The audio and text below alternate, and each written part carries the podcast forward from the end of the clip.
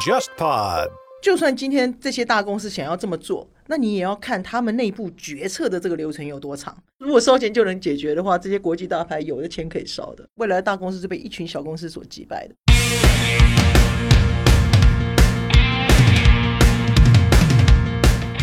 欢迎收听备忘录。你好，我是 Bessy 李倩玲。从二零幺七年往前的二十七年时间里，我一直服务于全球最大的广告集团 WPP，曾经担任 WPP 集团中国区的 CEO。我目前的身份是名投资者，运营着一家由我自己创立的早期战略风险投资 Within Link 贝西投资协作体。大家好，我是 Jenny 刘雨静，一个长期关注广告营销行业的媒体人。我会和 Bessy 一起主持这档节目，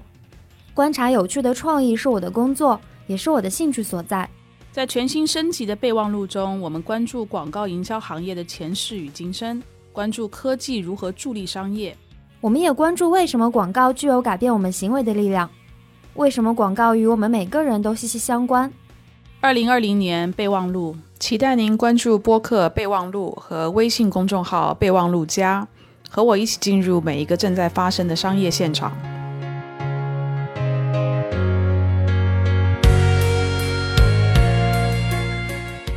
些中国的品牌有个特色，就是跟消费者走得很近。因为你看，我们刚刚讲这些互联网的这些工具，其实是能够很快的帮助你跟消费者走得很近。可是大部分国外的品牌都把它当做这是一个流量入口，但他没有把它想清楚，说这是一个第一时间能够接触到消费者，得到他的反馈，同时能够让他直接跟你对接的一个最棒的工具。中国现在互联网就是新增最大的族群在哪里？银发族，就说以前都认为说买东西是你的天下，不好意思，现在是爸妈的天下。他比你最强的一件事情，他有时间。你要上班，我不是，我可以这个电商从早上给你玩到晚上，换到全世界各地应该都不太可能。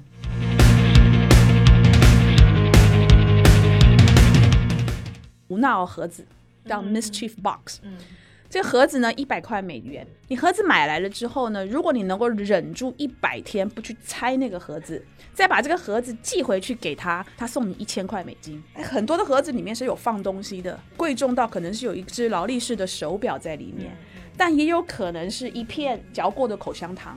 这个公司就是这样做这个胡闹的事情。国内国外的这个这一世代八五后、九零后的这一代人，他们看待做品牌这件事情不循规蹈矩了。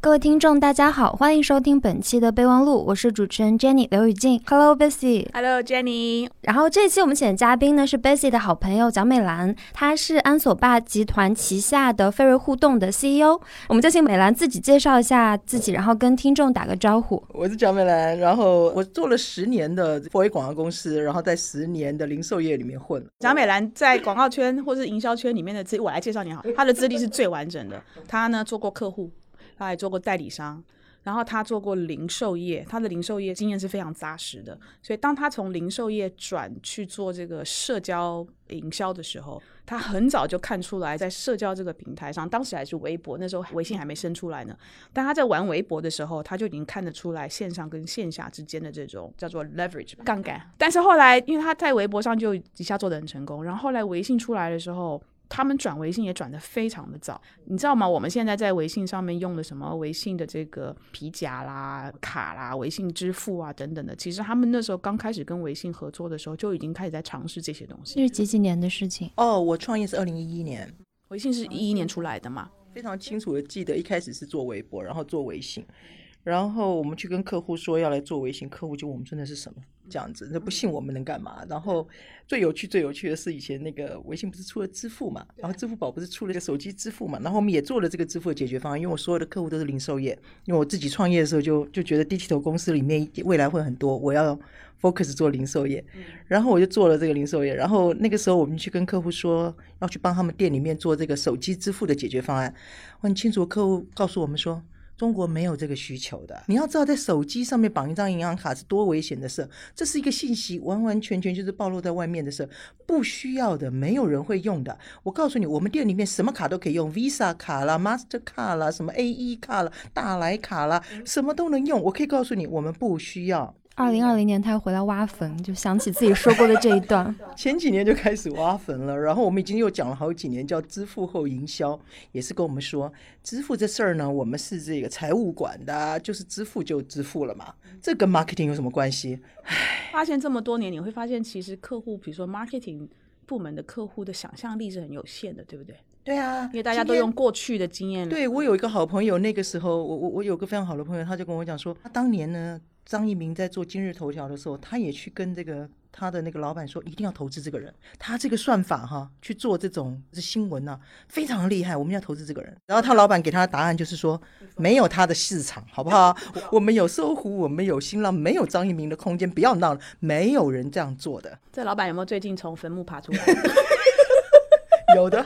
有的，很多很多的小的本土公司呢，他们开始去包围一些传统的快销大公司。那今天我们聊的其实就是这些新的消费品牌，包括大家很熟悉的元气森林、三顿半，然后冰淇淋品牌钟薛高、花西子、完美日记，还有我们大家都很熟悉的喜茶等等。大家可能。不知道，其实元气森林它现在最新的估值已经是二十亿美元了，就是和去年一年前相比，差不多是涨了有三点五倍到四倍的样子。那像这些品牌，他们在很短的时间内崛起，其实是有非常多的方法论可以说的，比如说它的营销方式啊，它的那个产品开发渠道等等各种。所以今天我们也是和 Bessy 还有美兰一起来聊一聊这些新的消费品牌，他们到底是怎么去抓住当下的这个中国消费品市场的，然后又是怎么。去让年轻人喜欢他们的。啊，我们今天讲元气森林，我觉得很有趣。其实元气森林今天我们明白讲，它就是做了一个无糖的气泡水，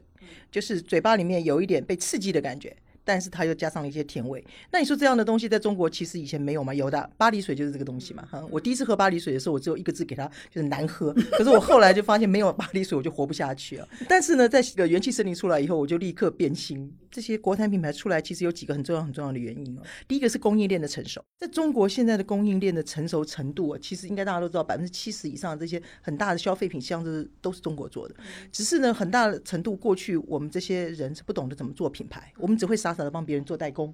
这一些的这些供应链它成熟，然后这些工厂他们事实上在全球都有这个能力能够做得很好。所以现在就变成是说，你只要会做品牌，你懂得做后一里路，你想干嘛？那这些供应链事实上我们拥有。最强悍的供应链在全球，这件事情在其他国家并不是那么容易被做到的。就是说。我既能够拿到这个最新最棒的这个东西，然后他又做的很好，只是他不知道怎么作为一个品牌。所以呢，第一个我们的供应链非常的棒。第二件事情，也就是说，我们中国碰到了一个前所未有的这个互联网的浪潮。我们在很短的时间之内呢，我们就拥有了，不要讲说只有智能手机，我们能够把它变成说网购啊，然后移动支付啊，这些所有事情对于我们来讲是再熟悉也不过的。然后再加上这些社交媒体的成熟，你说抖音啊、快手啊，然后你说微信啊，各种社交媒体的成熟，它会直接让你 link 到。同一个消费者身上，不像我们过去在做这个电视广告，就以前我们是传统媒体人，我们今天如果要做这些什么电视广告、什么报纸广告，是我做完之后，我再去做调查，说你有没有看到我的广告？那个叫做慢活年代。但是现在这个消费者是，他到底？有没有在你这个地方看到你的东西，然后直接给你反馈，甚至于造就转化，他都在很短的时间之内可以完成。这种互联网的这个浪潮在中国是非常非常成熟了，而且就整个就起来，所以你可以直接 link 到这个消费者。那第三件事情，当然我觉得就是很大一部分就是国潮的兴起，也就是说，我到上海工作二十几年，我觉得。这一代年轻是我看过最爱国的一年，这这一代的年轻人，就是很多人甚至于像我们以前那个年代，我们出了国就觉得国外样样好，什么都好。可是你看我儿子出了国回来，就一直跟我说：“天哪，那个网购。”我呢还要没有阿里旺旺的机制，我还要什么打电话发 email 问说你什么时候给我货，然后一个礼拜给你货，好像已经是很厉害的。我儿子一回来就觉得天哪，我终于回到文明世界了，真的真的。可是你要知道，这在我们二十年前我们要出国的时候，我们不会有这种感觉的。嗯，所以我们也说，从二零一七年开始，以前都说中国有钱人一定移民，结果你知道，二零一七年开始是这样，他们也是有移民。可是移民的比例在变少，可是他们会做到一件事情，叫做移民不移居。嗯，为什么移民不移居？就是因为我们在这里生活，有各种方方面面，让我们觉得非常非常的舒服、自在。方便，所以这样子的一个状况之下，就会形成这一些新的这些消费品的诞生。很多为什么这些国际性的品牌，他们不是没看到，可他们动作很慢，就好像我们刚刚也在那个开玩笑说，一个国际品牌，当他看到这件事情，到他写一个 plan 出来，到国外同意，到他真的生产出来，不好意思，半年都过去了。嗯，可是算，快的，呃因为你要先国外解释一下我们啊这个生态是什么，对，然后要使用哪一种媒体？，我有一个非常要好的客户朋友，花了他两年的时间，我要让他总部同意他的牌子在中国开，在天猫上面开旗舰店。那他，我问他说：“那你这两年的时间，我告诉你，我第一年就在花时间教育他们天猫的模式跟亚马逊到底什么地方不一样，因为国外是没有自己经营店的需要的。”他就是，其实亚马逊就是一个算是一个通路渠道，我就是货批给你，然后他们自己有网站，所以他们没办法理解我们对的的模式。所以跟国国内比起来，那国外还是在一个慢活的年代。所以你知道，在像像国内，像你刚刚讲的，任何的事情都是立即即刻就会看到结果的。这件这样做 marketing 的方式，你知道，在对国外的人来讲，他就会心脏病的，你知道吗？因为他那个结果太及时，他反而不晓得该怎么办。对，你要先理解这个品牌的 power，然后到爱上这个品牌，对吧？然后接下来你才能够讨论他要不要买，对吧？AID 也没有来了，attention interesting deserve memory action，对吧？谢谢再联络哈，我们现在已经没有那个时间等你，对吧？中国有啦，就是这所有事情都在三秒之内都在发生，这样。可老外他没有办法理解这种动作，所以我们刚回来讲，就是说类似元气森林这样的品牌，或很多其他的品牌，他们都有个非常非常大的特色，就是说他们跟消费者非常近。这件事情是其他国际品牌没有办法做到的事情。那你看，好像完美日记在小红书上面有将近一千万粉丝吧，好像他们会想尽办法去跟消费者很接近，他们会有真正的所谓的体验观。像你看元气森林，它的体验观就是消费者会去。喝他的产品之后，告诉他说我想要什么口味，然后他会在很短的时间之内，我们就说我们的供应链是很厉害的，然后他很短的时间内找到工厂把这个味道做出来，测试到它上市时间很短。这是一个 C to M 的 model，对不对？Yes，Consumer 就是说我们我它这个供应链的模型是从原来的供给方改成由需求方上来。那以前其实说从需求方上来，在国外就是我做市场调查嘛，等你做完，那再给你个报告，不好意思，什么时候了？然后到老板下判断，没有的。可他们就会用很短的时间，不论我们刚刚说的所有的这些中国的品牌，他们都会就有个特色，就是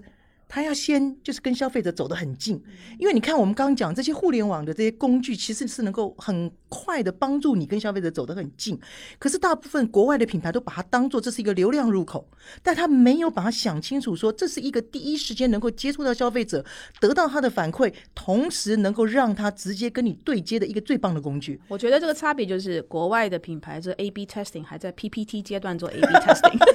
然后看谁的那个演讲技巧好，然后他就可以拿到这个产品的对生产。对对。那我们的这边的品牌是直接用消费者做 A/B testing，而且我可以马上测试说，这个产品如果真的出去反应不好，我就不要做这么多嘛，我马上再去下另外一个产品。可是，在国外来讲，这是一个很难理解这么快的速度，得到一个答案之后，立刻可以把它做出来，然后我还可以立刻反悔或者立刻增加。你刚才讲的那个就是那个叫做 C to M 的那个 model，在中中国之所以可以反应这么快，因为它很重要，就是它供应链跟生产链都在国内。对，没错。像做国外的品牌，它很多时候它的生产链这是在中国，所以即使他们想要比如说模仿元气元气森林啦、等等这种模式，它会不会它的时间就会比较长？有你们觉不觉得这个和创始人本身他们的背景也是有关系的？像呃元气森林，它的创始人是游戏出身的，唐宾森那个人，他以前是做开心农场，就他是互联网公司出身的。我在想说，是不是因为和他们这种创始人本身，互联网行业就是离消费者很近的，然后你的那个反馈是及时的，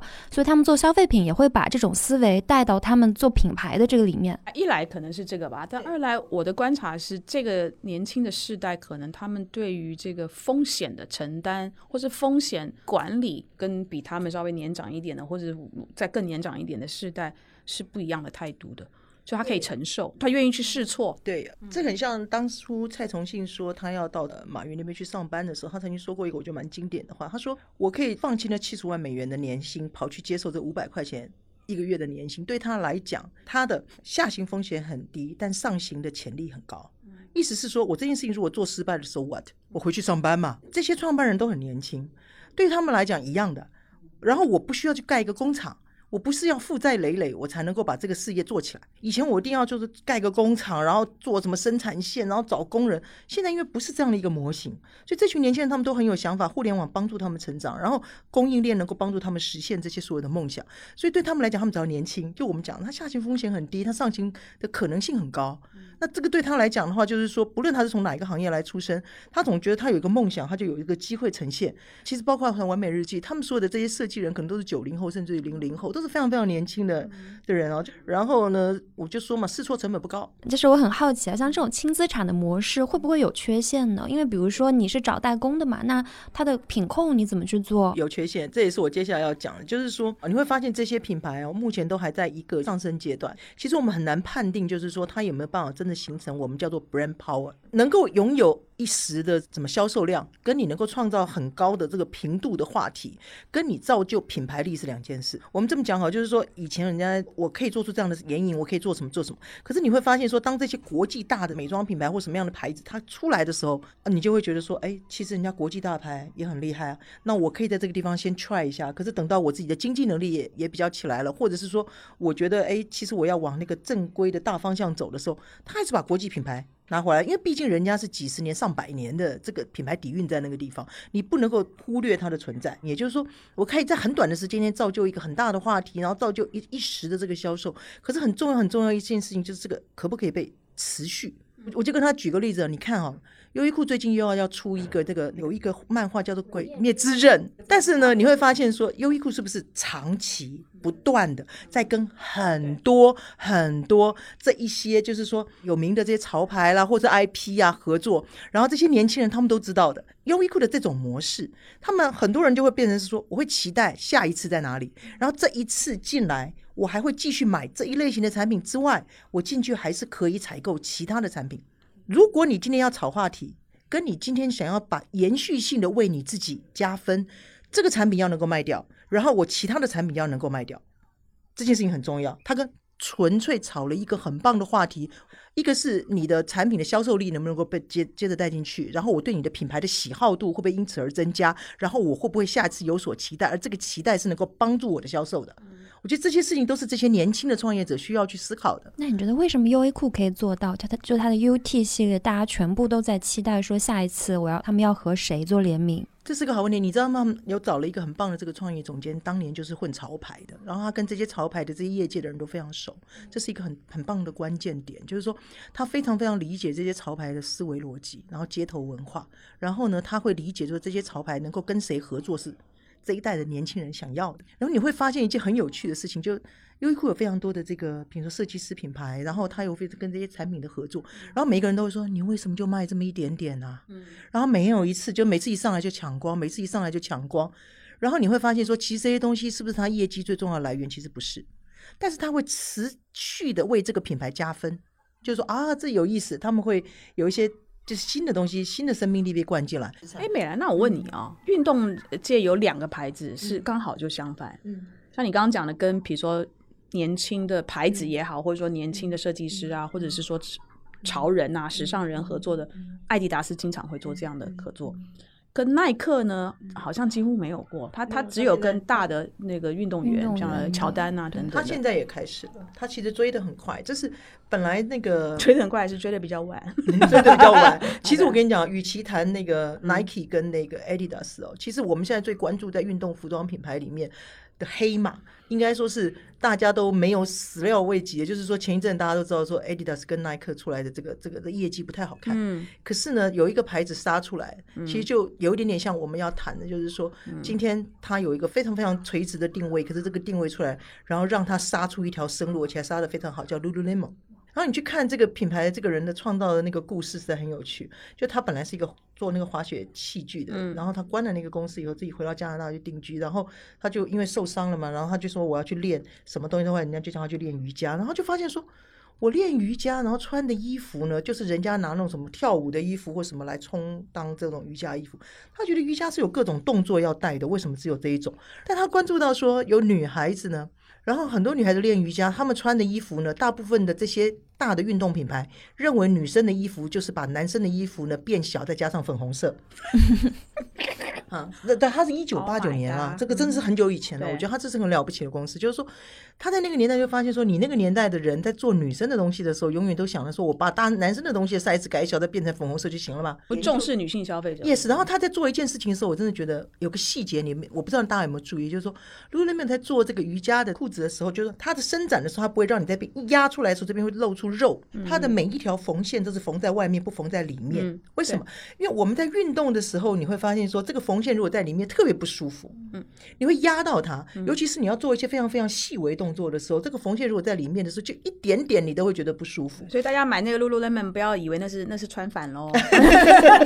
是但是缝在外面的哦。就你就会发现说它真的很厉害。所以我看了一下它的股价，从今年三月是一百三十八块吧，然后到了五月的时候，我刚才记了一下，三百二十八块美金，不得了啊，不得了！就是说它在一个逆势里面，就你在那个疫情的时候，你在家做瑜伽一点问题都没有。就是做出一些，就是我们看到这些大的运动品牌不会去做的动作，你不知道 Lululemon 代言人是谁，但是你知道我我做瑜伽十四年哦，我用 Lululemon 也好好多年。我的观察就是 Lululemon 的衣服真的第一个，它可能是第一个或少数几个真正为瑜伽量身定做呃嗯瑜伽服的厂商。然后第二个，我真的告诉你，你穿 Lululemon 的衣服。就是让瑜伽这件事情突然变得很性感，唉，我们两个是不是要跟他收广告费啊？真的是、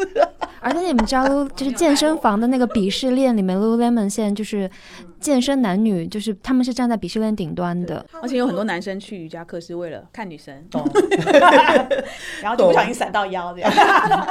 他在那件事情上面做的小又嗯精，然后他还做到了一点，我觉得他真的太酷了。我看了一下，他说哪一种人是他的消费者？今年三十二岁，然后呢，他可以月入六位数，然后呢，但是他每天能够生出九十分钟来做运动。哇，酷毙了！真的太有趣、太有趣的 thinking 了。就是说，这个人的 thinking 闲的人，啊，有钱也有闲，yes。但这个闲呢，就是九十分钟你要能够空得出来为你自己。人家都认为运动一定是男人 muscle 啊，怎么样怎么样啊，举重啊，跑步啊，流汗。他认为运动是一件很 sexy 的事情。嗯啊，还有一件事情我觉得他很酷，他后来就认为说，其实这些衣服穿出去也还不难看，对啊，女孩子可以把它穿出门啊，它也不难看。你们会不会发现说，现在这些新的中国的品牌，他们也是三顿半也好，然后元气森林也好，钟薛高也好，他们其实都是找一个非常非常小的一个切入点，去抓住很精准的抓住他们自己的消费者。其实他们一开始没有想说我要去做大众，我就是做一个某一个圈层的对，所以这是他们成功的原因之一嘛。就是因为中国的人口基数非常的大，嗯，它的一个我们叫做所谓的窄众的市场，我们叫 niche 的窄众的市场，可能那个人口已经大到它可以支撑它这个品牌继续往下发展的，就是基础。像我，我记得我有几次在国外跟国外的人谈论中国的这个，就他们要进入中国的一个进入策略嘛，他们说啊，中国十四亿人口，我说请你把那个十四亿人口忘掉。第一个，你你永远做不到十四亿人口的生意；第二个，你为什么要盯着那十四亿人口？我说我我举个例子好了，中国的猫跟狗加起来的数目都比英国的总人口要多。你又来干嘛？中国的猫跟狗加起来差不多一亿，所以我说，如果你今天是卖卖宠物的，你你就盯那一亿个有宠物或者宠物的主人就好了啊。这六七千万人是会愿意为他的宠物付出非常多钱去买宠物的衣食住行的东西，所以不要去盯着那个十四亿人口。所以我觉得中国这些年轻人或新的品牌，他们非常了解这个道理，所以他就先盯那个 niche。先盯一个窄众的市场，让我想起小米。小米当年就是就是热爱这种生生态的那一群很忠诚的米粉，对他们开始往外去渲染。嗯那我觉得我看到的现在最近很多的牌子也都有类似像这样的效果。有时候在看国外那些报告，他们就说这个品牌啊，在国外发展的非常的好，已经是举足轻重了。他们有五百万会员，我在想。五百万会员在我们中国，五百万会员，我可能会觉得你发展的很差哎、讲五百万会员，你在我们中国可能没什么竞争力。然后他已经是不得了，拿了几轮融资，因为表现太好。我在想，嗯，就那我们就觉得，你看，像我们公司管理的这个这个社交粉丝就已经超过四亿了。然后你想想看，我是台湾人，台湾有多少人口？我很同意讲的，就是说，其实我们认为的小众，我们可能就认为是小众，可是，在国外来讲，这已经是一个很大的一个群体了。我今天看到一个观点，他们说信息茧房嘛，就是大家说现在数字化时代，其实我们大家都活在信息茧房里面。很多人会觉得信息茧房是一个比较负面的东西，因为它导致你只能看到你自己喜欢的东西。但是他们说，对于品牌来说，其实信息茧房是有好处的。他们举的例子是花西子，花西子可能你去跟一个直男说花西子，就他们是不知道这到底是个什么牌子的。但是你去跟一个真的在看李佳琦直播间的女孩，你说花西子，你老实说，你家有多少花西子的产品？关我是哦，三顿半，我买一堆。李佳琦真的一手带火了花西子吗？对，然后他昨天为什么我要买香怡本草，就是因为他说我要支持国货品牌，我觉得他讲的太有道理，我马上下单。花西子其实它就是在抓住一个非常窄众的圈层，包括他们做的营销，他们是和 B 站的某一个什么国分的二次元的博主去做的这种，是在一个信息茧房里面，其实。刚好就是花西子，他自己的受众一定是可以看到花西子传递出的那些讯息的。所以当时我看到的观点说，对于现在的营销人来讲，其实信息简报没有什么不好的。对我以前曾经跟我的客户说过，我跟我客户说过，说现在做 marketing 很重要，叫以终为始，不是像我们以前说啊，我这个传播概念出来之后，我再来分派，说哦就是这个核心概念，这一个核心概念出来，然后不同，然后我再分什么电视广告花多少钱，什么广告花多少钱，然后我就是这个核心概念，这核心概念永远不变。可是我觉得现在的这个他们这些品牌最棒的一件事情是以终为始，就是说我最终的消费者在哪一个渠道上面，因为什么理由我直接下单。我们刚刚讲就是说，他从种草到他真的买单大概只两分钟，这个两分钟他是用什么样的方式做这个决策，然后这个决策的这个这个环境跟真正成交的理由，这件事情他掌握住了。他就赢了。其实你如果仔细看花西子哦，他一开始爆红，其实他在一六年之前他就出来了吧？真的吗？这么久的牌子了？真的真的。然后呢，我记得他一七年叫几千万的营业额，我我应该还有这个记录。然后呢，他其实爆红是他那个雕花口红，嗯，就他把那个口红啊，然后雕出那个中国的花，对对。然后他做了一个眼影，嗯嗯嗯，百鸟朝凤。然后佳琪拼命在这个直播间里面 夸赞他，然后呢，我非下单不可。但是我说句实话，真的下单以后没有一次后悔过。如果你仔细去看整个花西子目前的那个产品结构，你会发现那个雕花口红是一件事儿，然后呢，那个非常厉害的眼影盘也是一件事儿。可是你仔细看它的产品里面，它开始会出那些简单的、便宜的眼影，嗯，然后出一些简单的产品，这就对了。就是说，话题是一件事情。然后呢，我在吸引你下来的时候，我有一个实际上我每天日常生活中我要用的东西。嗯，好，你要能够满足我，我这样才能够持续的创造我的营业额。如果你只是纯粹为了话题而做的话，这整件事情不够成熟。就是说，你会知道说啊，我其实有真正的需求。所以我觉得他离他们离消费者很近。元气森林也是，我每次都觉得他离消费者很近很近。他出的口味一出来就是卖光，一出来就是卖光。原因就这些这些口味都是别人。就真正告诉他说，我想我想要这个味道的。可是像喜茶啊、这种，他们已经现在是潮牌嘛，他推的每一个大家都趋之若鹜的去买，那他怎么知道哪一个是真正的？我们说他们有一件事情，就是当了八年的网红是一件非常了不起的事情。就网红当一年已经很了不起了，当了八年一定有他成功的原因。然后有一件事情，我们讲，你说那我怎么知道消费者喜欢什么？我们都在研究说，你看哦，他一段时间就会换一个新口味，可这个口味是中国现在正当产的水果。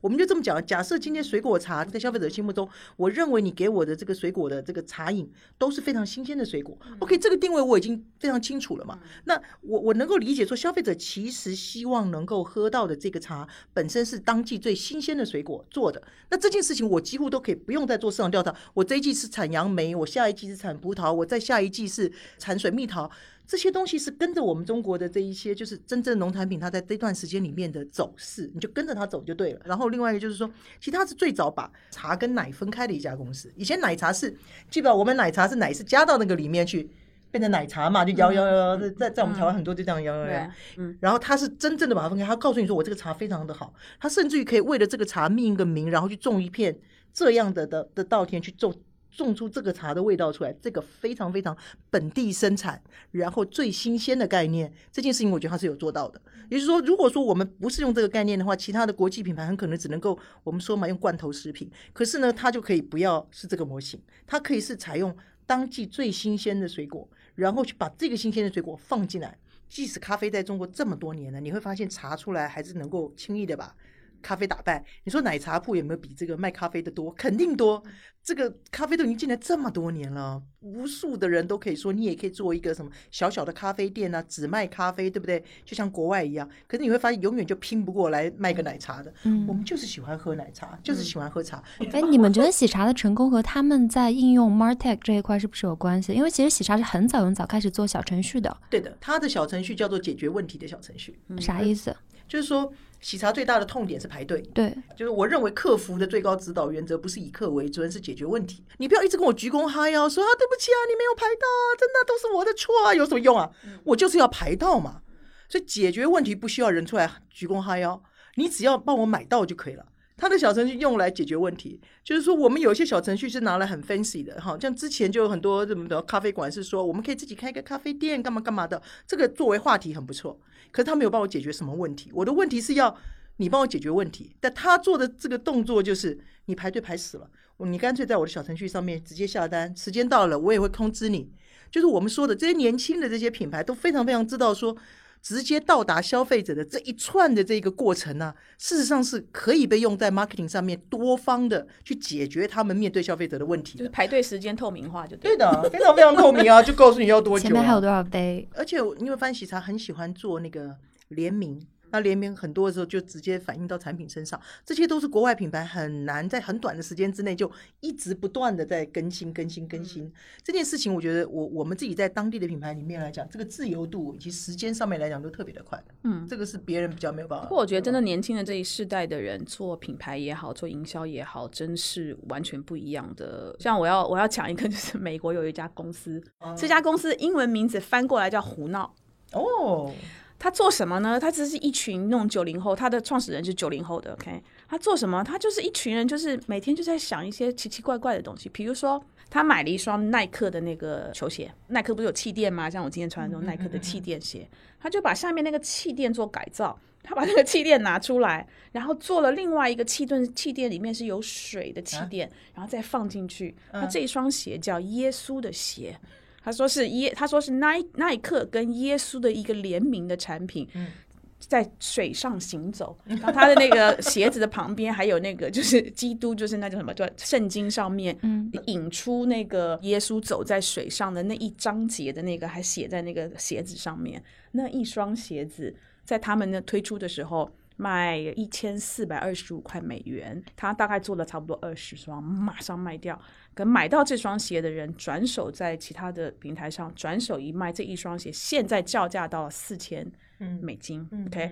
他们就做这种事情。然后他做另外一件事情，就是他买了一一个那个三星的，大概是九八年的一个笔记型电脑吧。里面呢灌了六款全世界最严重损损伤最多的六款的病毒，这台电脑当做艺术品来拍卖，那台电脑卖出去一百三十五万美金。OK，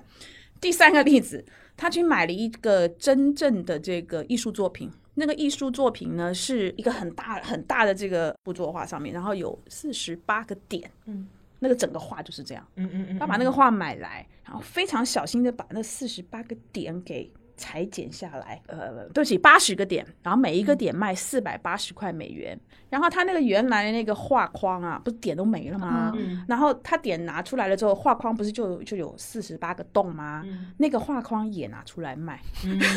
o k 这叫胡闹。对，嗯全部都卖掉了。OK，他那幅画的原作大概是三万美金吧，他这两个这样的手法一卖出去三十万美金。OK，天哪它有一个叫做胡闹盒子，叫嗯 Mischief Box。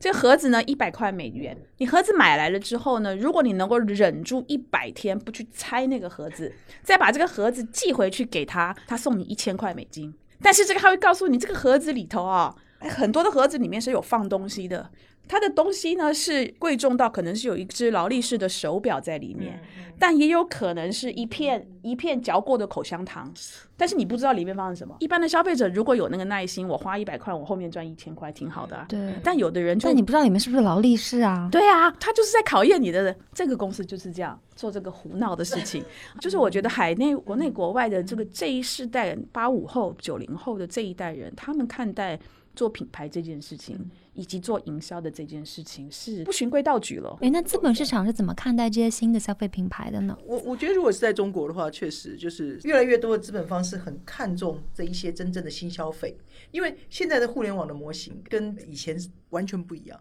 所以所有的产品都值得重新做一遍的这个概念，事实上是有被资本方接受。也就是前一阵子，其实我们说，二零一七年开始算是一个进入，慢慢慢慢进入到一个资本寒冬的感觉，就是说一直到比如说一九年。尤其到这个上半年，算是很不好。可是你会发现，现在大方向大家都是直接往这一些新的消费品的角度去看，爆红的这些东西都不是真正的，就是像我们以前前几年都是这些跟这个技术有关的这些 App 啊之类的东西，现在更多的都是真正的消费品。你们觉得像这些新消费品牌，他们最后会不会最终还是会去走向一个重资产的模式呢？因为像元气森林嘛，他们今年七月。投产了第一个工厂，他们以前的产品全部都是代工的，而且代工厂也都是那些很大牌的，比如说汇源啊，然后什么同时，然后但他们现在开始自己建厂，而且他们未来还要在华北和华东、广东那边都要建厂。那最后其实他就会必然会面临一个状况，是他们的资产很重，会，而且他们有工厂，一定要去满足那。我觉得其实一定会，而且也是必然，而且他也必须。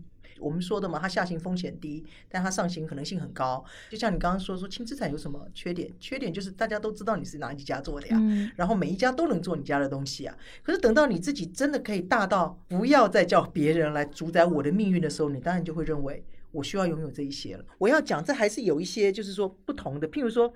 苹果直到今天为止，它就没有自己的工厂。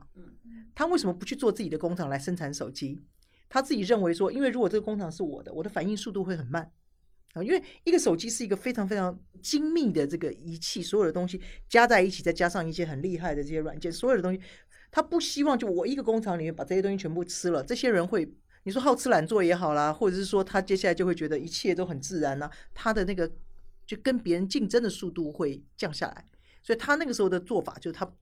不采用真正自己的工厂去做它，但是你要强到一定程度的时候，所以我觉得这是一个过程。就比如说，我一开始先是轻资产，我不要人家知道我干嘛，接呃就是我我你知道我干嘛没关系，我就是靠最后一里路，我先把我自己这个位置做起来了。接下来我就重资产，等你重资产到一定程度的时候，当然不一定适用于饮料，因为饮料本身不是一个这样非常复杂的东西哦，不像说今天非常精密的像一只手机。那这样子的一个状况的话，它有可能是说。我就直接走到重资产的模型，我接下来要延伸什么东西，我也不会告诉你，然后我也会很快的去做这个动作，那这是必然的。可是有些品类很可能是我先轻资产，我到重资产之后，我又转化成把它分散，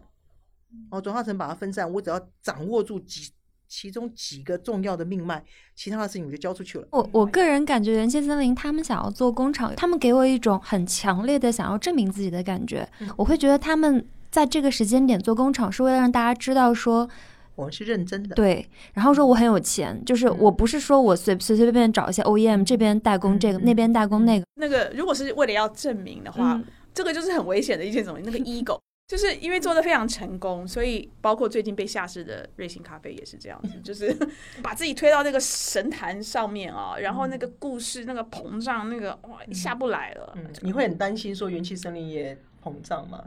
我我不懂他为什么要有自己的工厂，可能有别人真的现在开始在抄袭他们这个有啊，还真是有非常多非常多，一定大家都想要抄袭的嘛。你的那套拿来，我也要跟着做嘛。有很大一定的程度，他自己也会认为受到了其他代工厂给他带来的这些不确定性。而且我会觉得这些一些大品牌，传统的大品牌，他们推出的单品，其实如果是可口可乐这种体量的大公司，当他们去推出一个这种口味气泡水品类的时候，你们觉得他会打败元气森林吗？我觉得是思维逻辑。的问题，所以我们刚刚一直在讲说，未来的大公司是被一群小公司所击败的。就算今天这些大公司想要这么做，那你也要看他们内部决策的这个流程有多长，内部里面谁可以把这件事情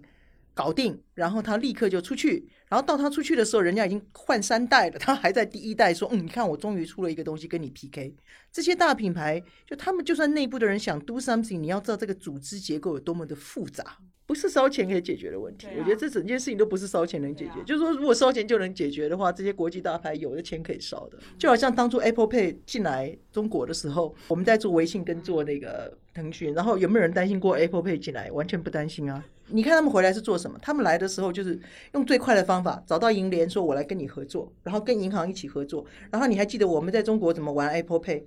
就是说呢，我要用这个银联的机器之后呢，人家是靠近它就走人了，不是、嗯靠近它之后开始输密码，你神经病啊！我真是想说。不是不是，它技术力不好，它技术力很好的。其实这种 NFC 软这个芯片的模型比这个扫二维码的速度又快，而且又准确，非常棒的技术力一流。但是我们说他接地气嘛，他没有办法接地气。我觉得他的思维很不一样。思维完全不一样，他们的做法是最简便的方法，找了一个最大的，比如说银联，我们两个来合作，嗯这市场就被你打开了吗？当然没有啊，当然没有啊，他想全中国人都有两张、三张以上银联嘛，对吧？所以我跟他一结合，不就每张银联都变 Apple Pay 嘛？对我我跟美兰分享过，嗯我我在英国滞留四个月那个期间，我去他们那边有一家非常大的那种高端的连锁的超市买菜嘛，你可以随扫随买。然后呢，比如说拿我拿起一颗什么青菜，他又扫二维码，你就扫，然后就进到我的那个 A P P 里面了嘛，你就看以我们的思考逻辑，就是我整个买完逛完了之后，我是不是就直接手机里面结账我就走人，对对吧？并不是的，并不是。就你到了这个出口的这边，OK，我找不到哪里可以结账。后来他们就说：“哦，我这里有个二维码，就是在排队那边啊、我这里有个二维码，你要先扫一下我的二维码。”我说：“啊还要再扫二维码？嗯扫一下二维码，那你的账单就会跟我们那个就是机啊对 POS 机接上。”接上了之后，我们 POS 机后面的这个售货员呢，再让你用拿你拿出你的信用卡 或者是来福建，接机卡插到他的 POS 机上面，再去做结算。而且你知道最扯的是什么？因为你是在店里面自己扫，对吧？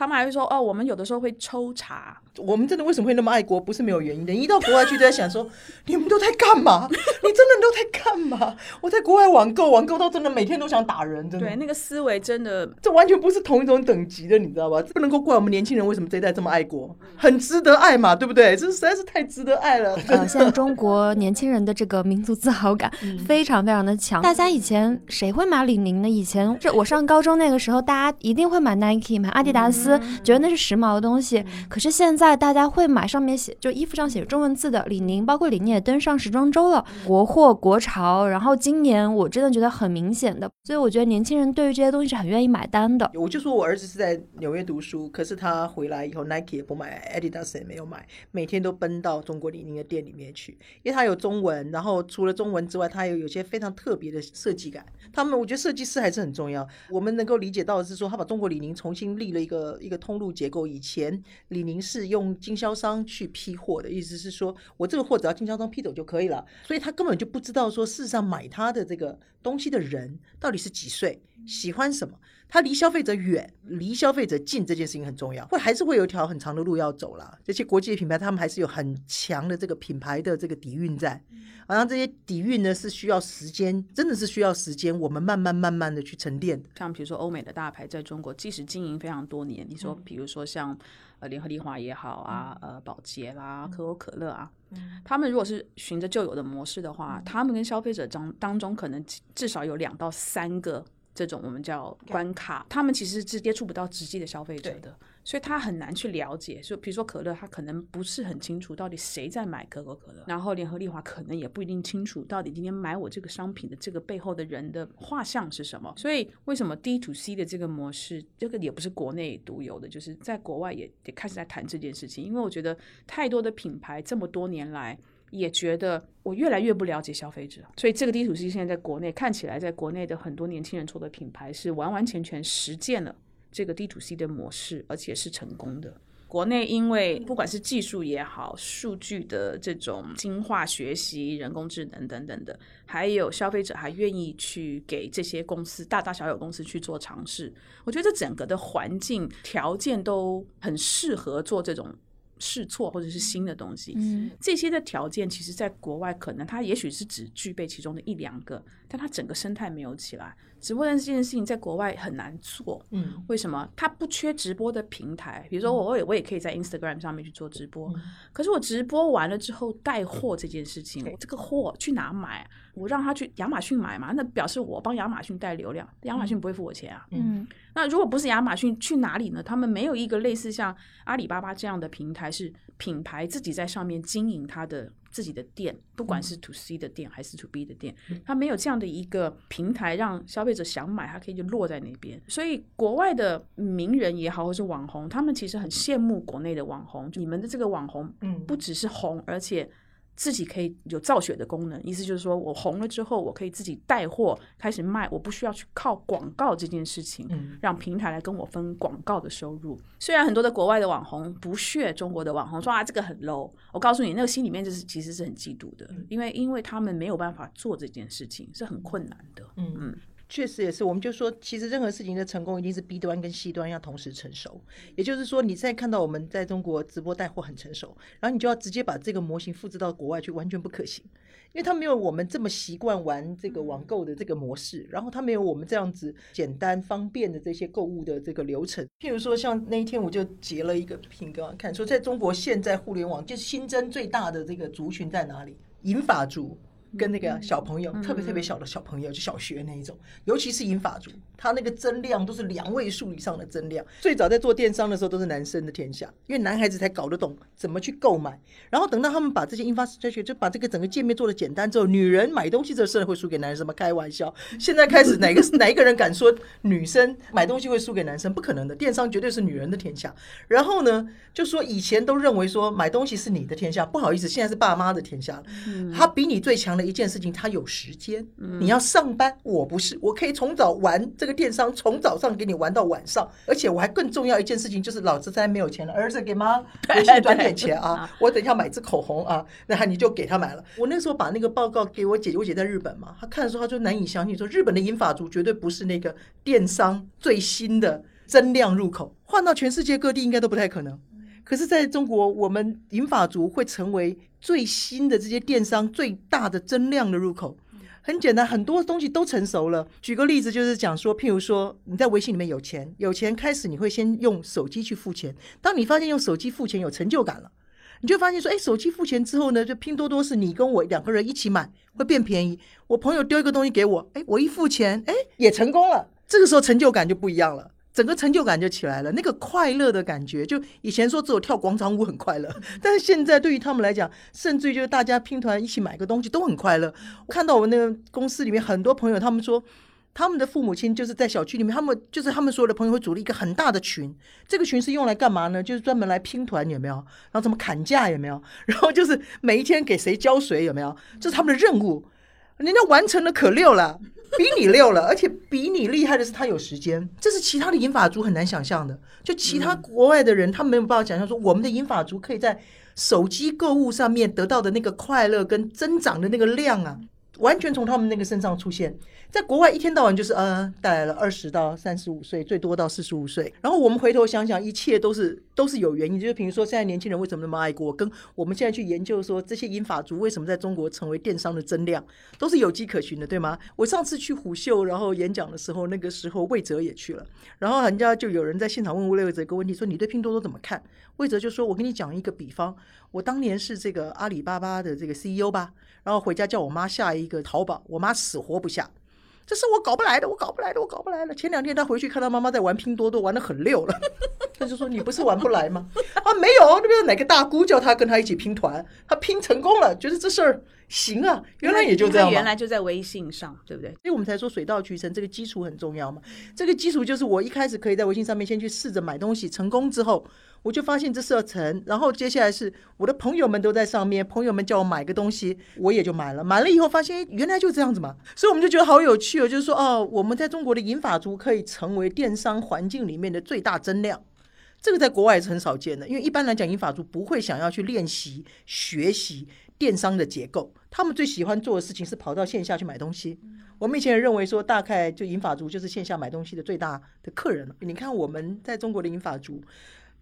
不需要知道电子邮件，我们已经直接跳到手机。手机的这个智能手机上面去那个买卖东西了，跳掉所有你们认为我们该有的进程，对吧？什么 PC 上面什么什么设一个什么什么，然后再去买东西，我已经完全跳掉了这个过程，然后又很快乐的去。不知道为什么国外的邮件行销这件事情到今天还在做，到今天还在做，而且还是主要的这个行销的渠道之一。耶，这点我真的不是非常的明白。你说他们的手机现在也很发达，你说早年手机不发达，没有像中国这样的时候，我可以理解。那现在几乎人人都有手机，然后也都花很多时间在手机上。可是邮件营销这件事情还是非常重要的一个渠道。对啊，就好像你看，在我们上次有个朋友在群里面问说：“哎，有人会做网站吗？”然后我们大家就打了三个问号，说啊。网站这个东西是几年前的东西，网站是用来干什么的？就像他们说，没办法，我们是国外客户要用啊。你看，我们完全跳过那些事情。你知道，从疫情到现在，在美国纳斯达克有一个非常火的股票的公司叫做 WIX，它就是那种网站的几乎是半自动的形成的一个系统、一个平台。嗯嗯嗯。它做什么？它它就是为了非常多那种中小企业，在以前可能也没自己的网站，然后呢，因为疫情没有什么线下店或干嘛，要开始自己设网站，所以呢，他不晓得该怎么办，就到这个平台上，然后点点点，勾一勾勾，谁找抓一些模板。你的网站就出来了，但那个网站就是 PC，然后它可能还会旁边附设一个，就是说啊，如果你要的话，也可以选择在这个手机上是长成什么样子的。可是你看，像前一阵子微信就会出所谓的微信小商店，就是你自己基本上也不需要花钱。你就上去可以开一家店，就可以开始卖东西，把你的货品咚咚咚丢上去，你就开始卖了，它就会自然形成一个东西。所以你会发现，他们现在 to B 端、to C 端在中国都有很多免费的工具，他马上就可以开始做生意了。这就是为什么我们前面讲说，有很多国外的牌子品牌，他们在中国的行销的团队或在中国的分公司，其实很多时候我相信跟总部沟通是很痛苦的，很痛苦的，因为他在这边好多国外的客户每次都问我们说，你们会不会做邮件行销？我说邮件行销在中国就别做了吧，求求你了。那光小程序这件事情。他要怎么去跟他的总部去沟通？什么叫小程序？对他沟通，他总部的人也看不到。他好不容易沟通完，他认为小程序就等于只有在微信里面有小程序，你又要再重新跟他解释一下，不是的，不是只有微信有小程序，啊，好累，再重新解释一遍。所以我觉得现在。当然，全球就是对中国这个敌意啊，然后把就是拒华为在门外。嗯嗯，我觉得几年之后会形成一个什么样的状况？就是在可能大概差不多二三十年前，手机刚刚出来的时候，其实日本的 Docomo 的那个手机是跟全世界长得不一样的，而且走在很前面的，所以那时候是全世界的人都很希望。在他们的国家能够有像日本那样子的操作系统，以及日本那样的手机，那时候我们拿到还是砖头机那种大的可以打死人那种砖头机。我觉得几年之后，呃，就会形成像这样。中国的五 G 已经是到处都有，而且在五 G 的环境之下，比如说物联网，比如说人工智能、机器人这些，会比现在要顺畅非常非常的多。可能那个时候我们已经开始谈六 G 了，其他的国家可能还刚刚起步要做五 G，所以就会形成这样，就是在这个地方。就是技术一直不断的用用光速的速度一直不断的在发展，可是世界其他的地方就会落的进程会慢很多很多，就会造成像这样的一个状况。对呀，你知道我刚才在找的这个资料，就是你知道我们的国家先出台了一个很棒的政策，它鼓励那个集成电路线宽于少于什么二十八厘米的这个经营企业在十五年以上的集成电路生产企业公司，第一年到第十年免征企业所得税。他要做这些动作是什么？他的意思就是说，以后你在生产这些，就是我们说的。芯片这一类型的东西，如果你是属于这一类的佼佼者，我欢迎你来我们中国。我欢迎你来设厂，我欢迎你来投资，你来做所有的东西。我们这一次华为被打得这么惨，我们今天输在哪里？我从哪里爬起来？但是没有关系，给我自己十年的时间，我觉得这个事情很了不起啊！对我来讲的话，我觉得是非常了不起的政策，就是说给我们自己十年的时间，我希望你来。我这十年我不收你任何企业所得税，只要你愿意在我们中国跟我们一起奋斗去做这件事情。这真的不是以前哦，就我觉得在中国现在这个模型跟这个做法，然后你看华为，他今天会花钱，他前两天不是有邀请，就是他有四个很厉害的这个大。学生他给他的年薪是两百万起跳嘛？然后我在看那个模型的时候，觉得他们真的很了不起。那个那其中有个大学生真的很厉害的，他其实也拿到其他的这个什么腾讯啊，或者是这个阿里给他的这个 offer。其中有一家公司就他好像拿了好六家公司的 offer，有一家公司还愿意给他三百六十万。但他后来选择去华为，他说他觉得华为被打压的这么惨。对他来讲的话，只要他能够尽一小份心力，他身为中国人，他能够尽一小份心力，他都愿意从他开始去做这件事情。这一代的年轻人有这样的思维逻辑，然后你会去看说，我们的国家会去做这些动作，去让这件事情在十年以后不再让我们自己被别人牵制，那给我们自己大家十年的时间。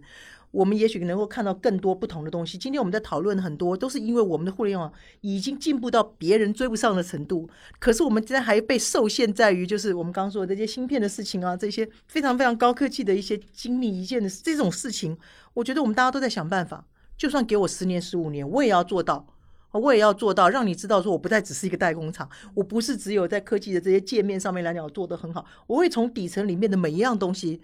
都由我这边来出发，所以我觉得在这段时间之内就变成是大家都得忍一忍了，真的卧薪尝胆忍一忍。我觉得我们今天这个主题升华太好了，就是从新的消费品牌，然后上升到现在我们的民族自尊心。今天很谢谢 Bessy 时间，也很谢谢美兰。然后如果大家喜欢我们这期节目的话呢，可以去收听一下去年的那个备忘录第一季美兰做客的节目，也是非常的有意思。然后如果你有任何想要听的话题，或者说你有任何意见的话呢，也很欢迎在评论区告诉我们。那谢谢 Bessy，谢谢美兰今天的时间。